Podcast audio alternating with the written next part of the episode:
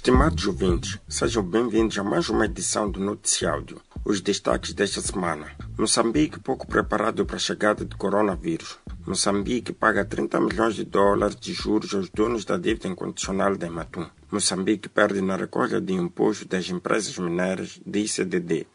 Presidente do MDM classifica incertezas em torno da paz como consequência do secretismo e arrogância dos protagonistas dos acordos.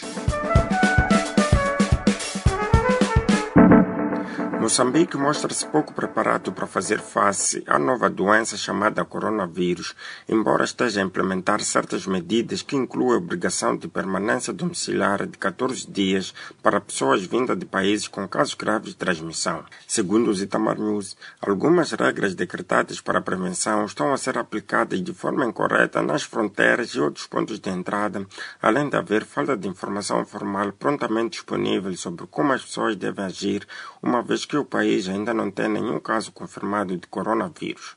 Uma residente em Maputo, por exemplo, que vinha da Suíça, disse aos News que conseguiu passar do aeroporto sem ter sido questionado de onde é que vinha. Entretanto, Suíça é um dos 16 países que está na lista de quarentena obrigatória. Uma outra viajante contou que usou a fronteira de Machipanda, em Manica, e do lado de Zimbábue havia fortes medidas de saúde, mas do lado moçambicano não. Por sua vez, a Carta de Moçambique, no artigo escrito pelo editor do jornal Marcelo Mossi, avança que as medidas tomadas por Moçambique são muito poucos e que o governo deveria agir mais, porque, embora não tenha confirmado nenhum caso, não há garantia de que a doença não esteja em Moçambique. Outros países, como a África do Sul, encerraram suas fronteiras de modo a evitar o movimento normal de pessoas de fora ou dentro do país. Governo de Moçambique iniciou na segunda-feira o pagamento da dívida de Matum, embora o Conselho Constitucional tenha declarado que os moçambicanos não deviam pagar por ser ilegal. De acordo com o jornal A Verdade, o pagamento da segunda-feira foi apenas o início de um processo que deverá decorrer até 2023, com pagamento dos 5% de juros a serem feitos duas vezes por ano. O valor foi de 30 milhões de dólares, cerca de 2 bilhões de meticais, e que uma segunda prestação idêntica deverá ser paga a 15 de setembro próximo.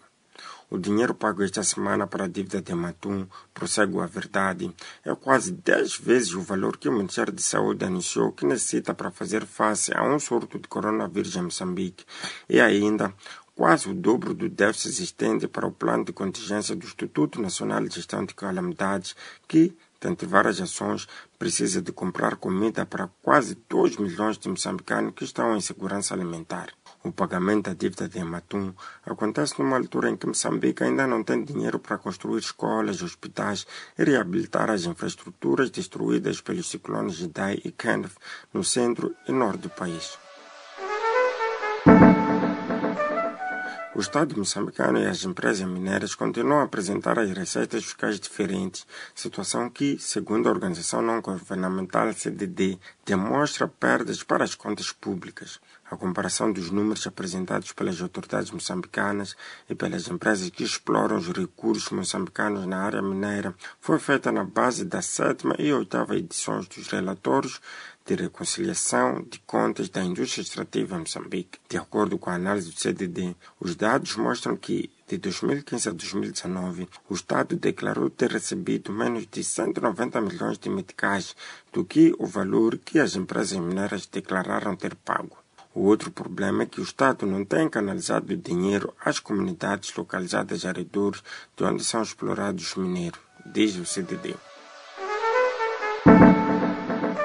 As incertezas que param em torno do processo de paz e reconciliação nacional são consequência do secretismo e da ganância dos protagonistas que não negociaram no sentido de trazer paz definitiva para o país, mas para acomodar interesses particulares, considera o presidente do MDM, David Simago. Numa entrevista publicada na sexta-feira pelo jornal Savana, Simang aponta o líder da Renam, o Mamat, como tendo ignorado os princípios defendidos pelo seu partido e que sempre foram usados para justificar a permanência da liderança do movimento nas matas. Ele diz não fazer sentido que o líder esteja a viver num hotel luxuoso na cidade de Maputo, enquanto que os homens pelos quais diz estar a lutar vivem nas matas, além de demonstrar falta de coerência. Isso é suspeito e extremamente grave, ele disse. Sob Mariano Nhungo, líder da autoproclamada junta militar, Simango recusa que deva ser tratado de desertor, como o Sufimamad tem feito, e diz que ele e os seus homens são revolucionários porque estão a afrontar a direção do partido por ter manipulado o objeto das negociações com o governo. Na mesma entrevista, o presidente do MDM chama a comunidade internacional de inconsistente e que as suas intervenções dependem dos seus interesses e não dos moçambicanos. Esta foi mais uma edição do Noticiáudio produzida pela Plural Media. Fique ligado aos nossos canais no Telegram e WhatsApp dê um like à página do Noticiáudio no Facebook para receber mais notícias semanalmente. Fique atento à próxima edição.